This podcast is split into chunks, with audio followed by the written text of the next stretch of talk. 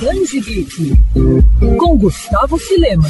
A espera e o mistério acabaram. Kingdom Hearts 4 é uma realidade. A Square Enix anunciou de forma oficial a mais nova sequência do RPG que une Final Fantasy e personagens icônicos da Disney, como Pato Donald, Mickey e Pateta. O anúncio aconteceu durante um evento online em comemoração aos 20 anos da franquia. E olha, pegou muita gente de surpresa, porque a empresa revelou o título em meio a um vídeo com quase 8 minutos que trazia uma compilação de trailers para novos conteúdos da saga. Entre as imagens estava lá o trailer de Kingdom Hearts 4, esbanjando gráficos e artes que trazem muito realismo para o título, além de uma impressionante sequência de ação. Ainda não há nenhuma data ou previsão de lançamento para Kingdom Hearts 4, mas os fãs já estão acostumados a lidar com paciência para novos lançamentos da franquia.